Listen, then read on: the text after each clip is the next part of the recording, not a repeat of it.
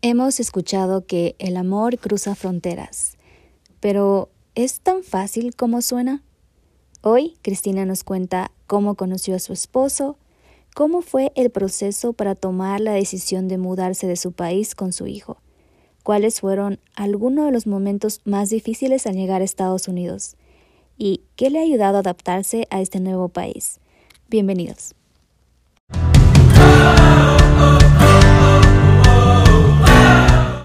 Me fui a volver, el podcast. No tiene mucho sentido el nombre para ti, ¿verdad? Pero esta es una frase que en el idioma ecuatoriano significa que alguien se fue a algún lugar con la intención de volver. Soy Jennifer Cambal y sí, soy de Ecuador, pero me mudé a otro país. Estoy consciente de que todos tenemos circunstancias diferentes, pero aprendí que las historias de otros nos conectan. Así que decidí crear este podcast un espacio para reírnos, llorar, enojarnos o lo que tú quieras sentir. Pero lo más importante, aquí no juzgamos, aquí escuchamos. Acompáñame a conocer y aprender de todo lo que viven las personas que decidimos o quizás decidieron por nosotros ser migrantes. Y no, yo no tuve el sueño americano, pero ahora tengo sueños en América. Hola, bienvenidos a nuestro primer episodio de mi podcast. Una de las cosas que para mí son importantes, como les había comentado, la razón por la que hice este podcast es para escuchar las historias de las personas. Pero quería comenzar este podcast con una invitada muy especial para mí, que es mi hermana mayor, y ella nos va a contar un poco de su historia. Y quería comenzar esta conversación preguntándote por qué decidiste venir a los Estados Unidos. Hola a todos, mi, mi nombre es Cristina. En mi país mi, apellido era Cristina Cambal, pero aquí en este país mi apellido es Bloxham. Aquí en este país cuando ya cuando uno se casa se cambia el apellido en todos los documentos y en todo, entonces por eso es Cristina Bloxham.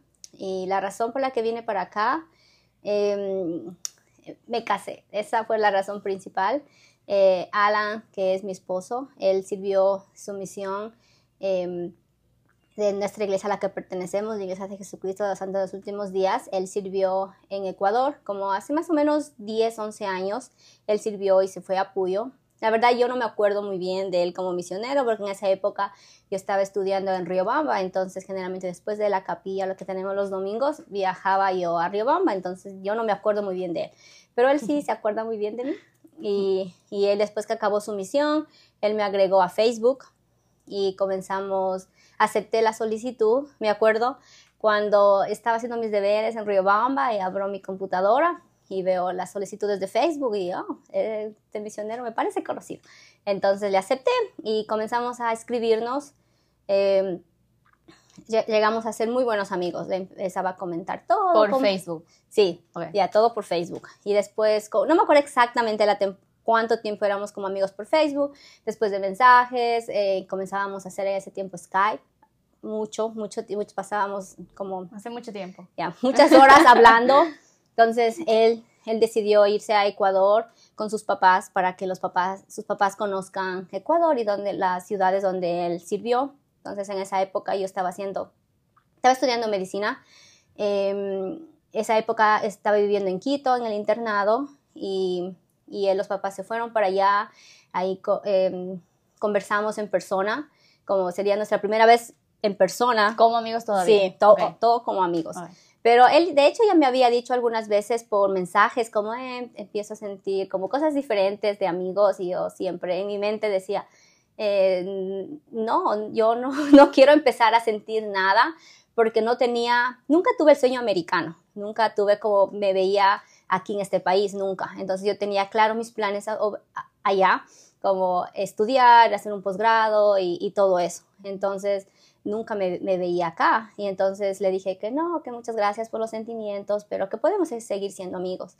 Y mm, en esa época él fue, conocí a los papás, salimos, fuimos a algunos lugares en Quito, le conocimos eh, otros lugares que tampoco había conocido.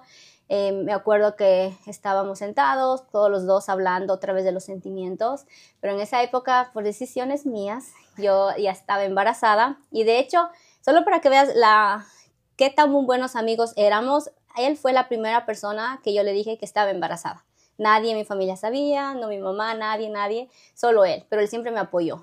Pero él sabía como que tú estabas saliendo con alguien, o sea, de tu relación con otra persona y que te quedaste embarazada. Sí, sí, sí, él sabía, porque a veces comenzaba, eh, como digo, éramos, conversábamos todos los días por, por em, no tenía WhatsApp en ese tiempo, me acuerdo, solo era mensajes por Facebook.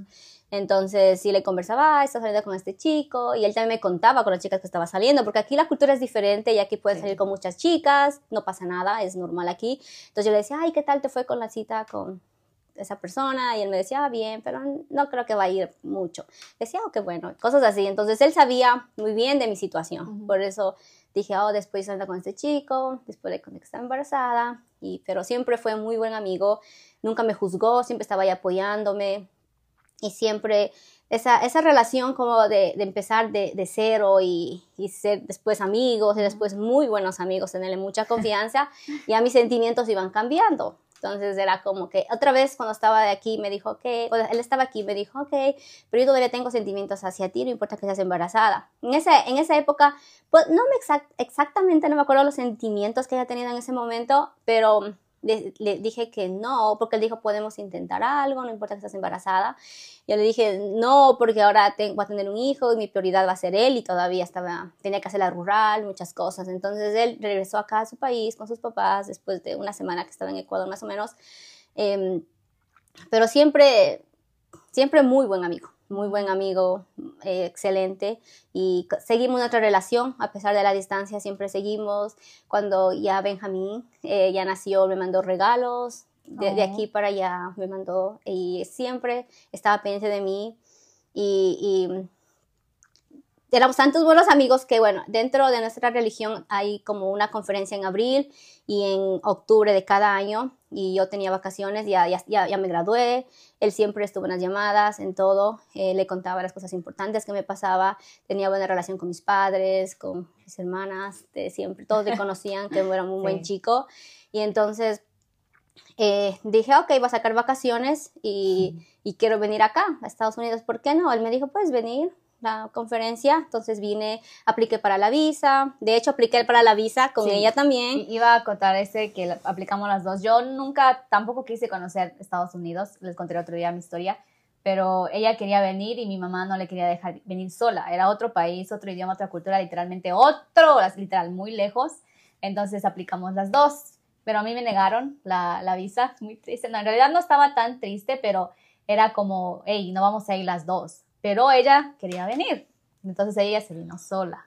Claro, o sea, ya tenía la, visa, dije, no pierdo nada. Benjamín tenía como, no me acuerdo exactamente, dos años. Mi mamá me dijo, dije, mami, yo, yo me apliqué, yo, me aceptaron para la visa. Y dijo, ok, puedes irte. Dije, ¿estás segura? Entonces dijo, ya, yo me quedo, ya se cuidó a Benjamín. Y yo compré el boleto. Y yo, obviamente, Alan solo era mi único amigo aquí, entonces él me ayudó a conseguir hotel. Me, nos fuimos a la conferencia eh, eh, me quedé en la casa de los abuelitos de él para no pagar mucho hotel. porque es caro, solo unas dos noches me pasé en hotel, los demás en la casa de los abuelitos. Entonces salimos, ahí hablamos personalmente como más, como en nuestros sentimientos, como que llevan cambiando, nuestra relación pasó a otro estado y, y, hablamos. Nos dijo, ¿qué, ¿qué, vamos, ¿qué va a pasar con nosotros? Y entonces, después de hablar y aclarar sentimientos, decidimos empezar una relación, porque dije, ¿por qué no? ya decidimos empezar una relación a distancia. Nuestra primera cita aquí, digamos, como novios, nos fuimos a un parque, a un parque que se llama Moab, muy bonito, pasamos ahí, después ya llegó la, época de, de, venirme, continuar nuestra relación, a muchas horas de, de videollamadas. Benjamín, aunque era muy pequeñito, comenzó ya a conocerle a él y hablar y todo. Y él quería conversar a sus papás, ok, esta chica y todo. Y dijeron, ok, está muy bien. Y ellos, el papá le recomendó, decía, ok, si esta chica te gusta tanto y empezas una relación, pero tienes que estar como completamente seguro, porque tú no dejas tu trabajo y te vas a vivir allá en Ecuador como porque es bonito venir de vacaciones, salir, restaurantes, centros comerciales, todo paseando, bonito, usando el dinero y todo, que ya estar con una relación normal. Eh, y entonces él dejó su trabajo. Renunció a su trabajo. Sí, renunció a su trabajo, no importa lo que digan los amigos, nada, dejó y se fue a vivir en el Puyo, como a tres cuadras de mi casa, eh, por tres meses.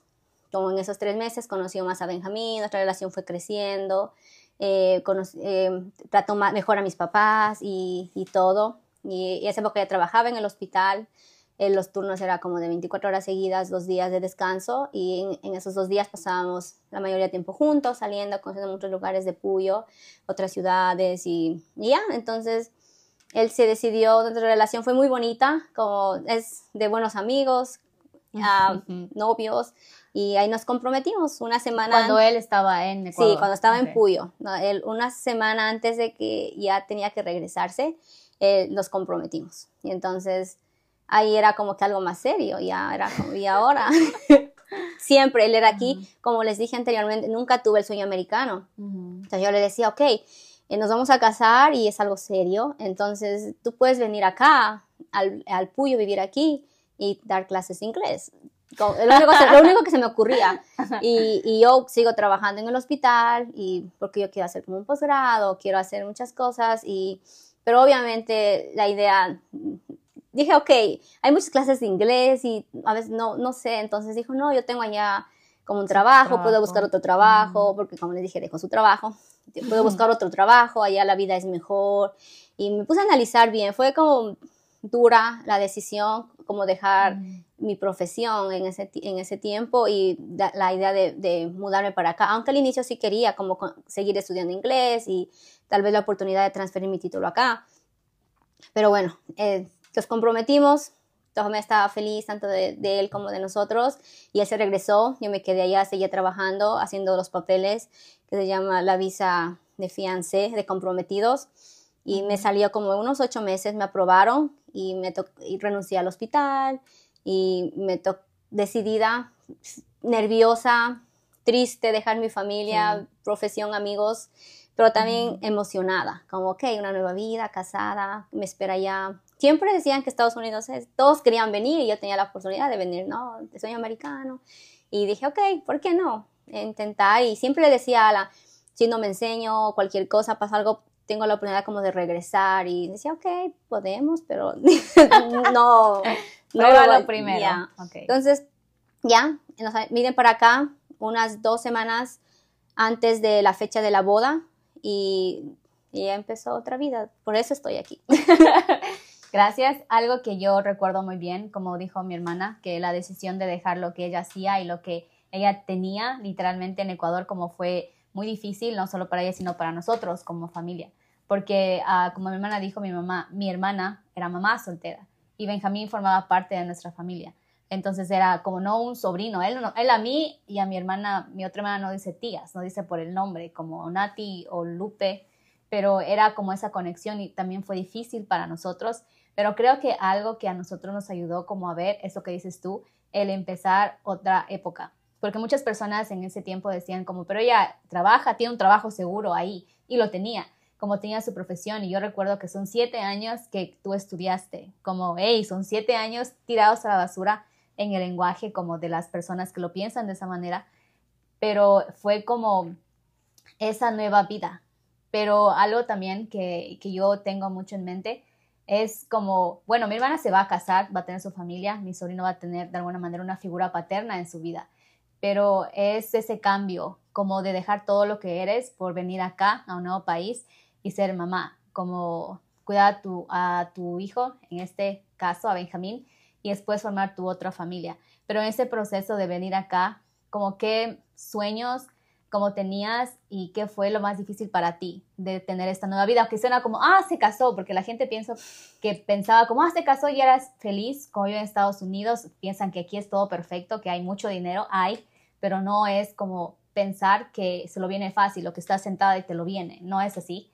Pero es como que fue ese momento en el cuando llegaste acá y dijiste, ok, estoy casada, pasó la luna de miel, pasó todo lo bonito que debe pasar, pero ahora es la vida real en este país. Ya, sí, sí fue difícil, como dijo, de hecho desde el inicio tuve ese miedo, como no conocía a los papás de Alan, ellos no hablan español y yo no hablaba inglés. bueno, hablaba poquito, pensé que sabía inglés porque como saben en Ecuador nos enseñan desde el jardín, escuela, como 12 años de inglés, pero cuando vine para acá, tan solo en el aeropuerto, era, no entiendo nada, ¿dónde está mi inglés? Y, y fue difícil, muy difícil en especial eso Para mí fue difícil el idioma, un otro no sabía manejar y aquí necesitas Sí. saber manejar. O tal vez irte en bus o en bicicleta, pero que hay estas estaciones y no voy a caminar en la nieve y cosas así. Entonces, y, de hecho en mi país no teníamos ni carro, entonces Ujú. solo era bus No sabíamos y manejar. ya nada. Entonces, eso, no tener a nadie, no amigos, no familia. Obviamente tenía el internet que me conectaba, pero no es lo mismo. Me acuerdo cuando ya llegamos, todo el departamento, todo, Alan tenía que ir a trabajar, como todos lo hacen. tenía que ir a trabajar, Benjamín ya empezó el, el inicial y, y yo me quedaba sola. Y era como, ¿y ahora qué hago? Me ponía a ver películas para aprender inglés o vivía cerca de un parque o a caminar o algo, pero sí estaba como, me sentía sola. A veces llamaba a mi mami o mensajes y todo, y aparte no podía conversar porque no sabía hablar inglés. Con los vecinos. Ya, y aquí la vida es diferente, no, es, no es que salgo y ya tengo mi vecino que me va a hablar o cosas así. Vivíamos en un, como un complex con muchos departamentos y todos pasan trabajando o puede ser trabajo en casa o trabajo afuera, pero no pasan, no hay afuera, no hay gente afuera. Y entonces era como que, y ahora mis vecinos. Entonces fue dura dejar mi familia, extrañaba a mi familia, mi mamá, mucho conversar y, obviamente mis hermanas, a mi papá, todo. Y, y el saber movilizarme y, y el idioma. Todo esas, pienso que para mí esas tres fueron las más difíciles, como el idioma, no saber manejar y no tener mi familia conmigo, como empezar desde cero, literal. Y algo que tú mencionaste muy importante es, como tú dices, no es como en Ecuador del poder tener vecinos y hablar o ir a la tienda y hablar con la señora de la tienda, como no importa si no le conoces, sigue siendo un vecino para nosotros.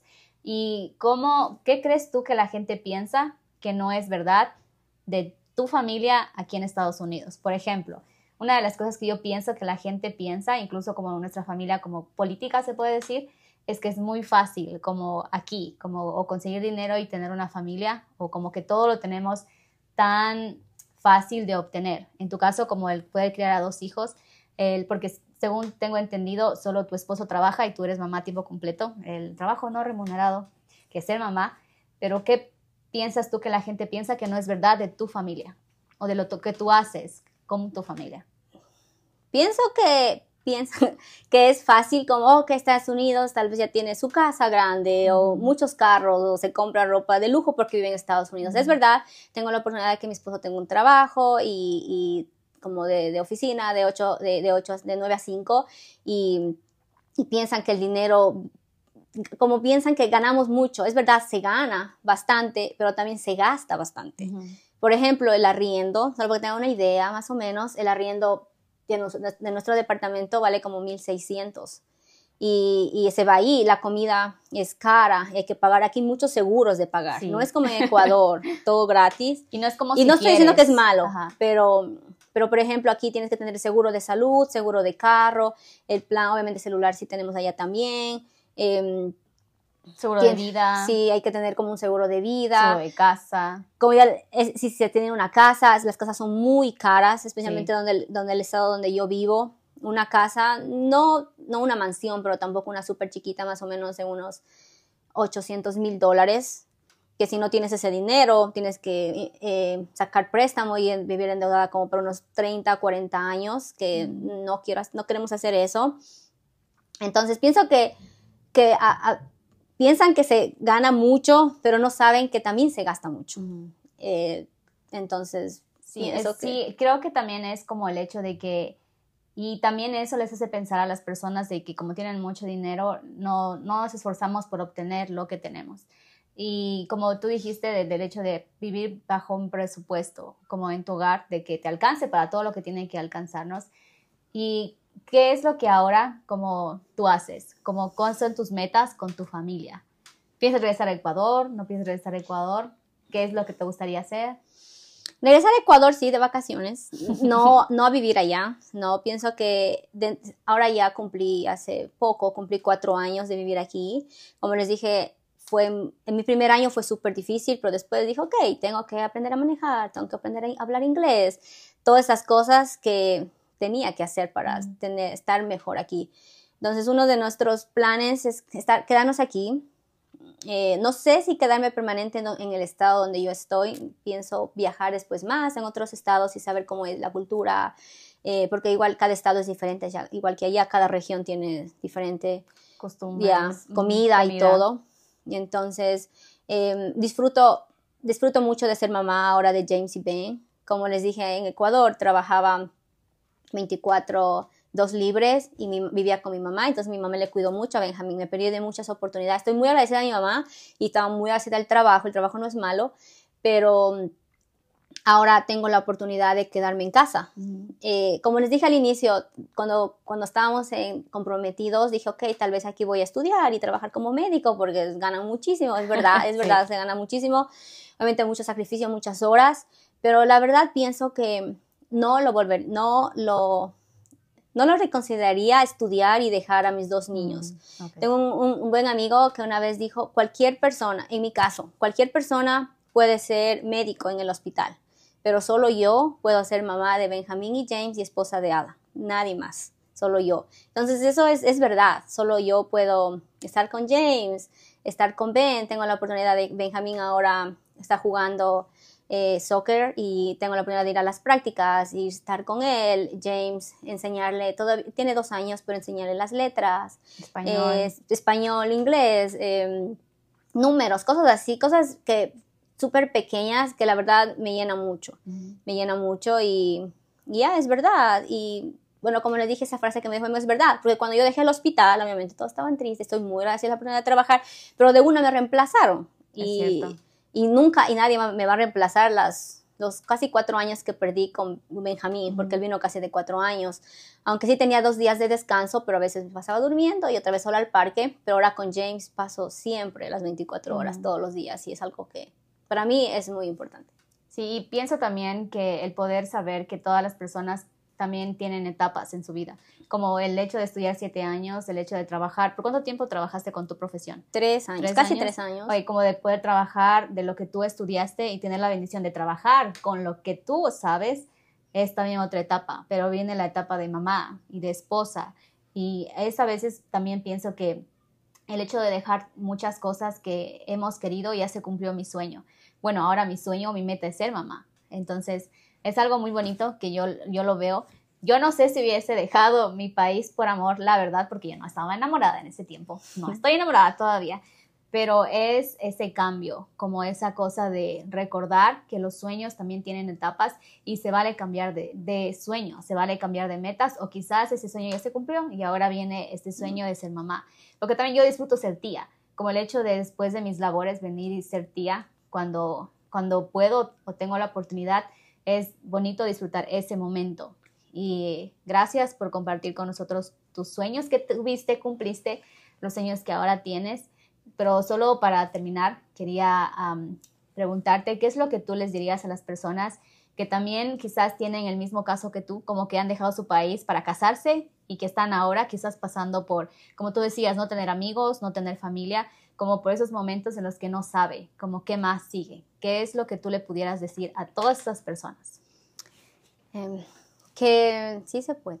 Que el miedo, el miedo eh, va a existir. No puedo decir que no lo tengan porque es un sentimiento que lo tenemos, pero que, que con, con, fe y, y, confianza mucho, que sí se puede. Va, el tiempo lo dice todo. Como le digo, era muy triste, mucha mucha pena me daba dejar todo, pero después, obviamente tienes que conocer muy bien a la persona que se van a casar, porque puede ser que esa persona no sea buena y vengan acá y van a tener, y obviamente cada persona es diferente, cada historia es diferente.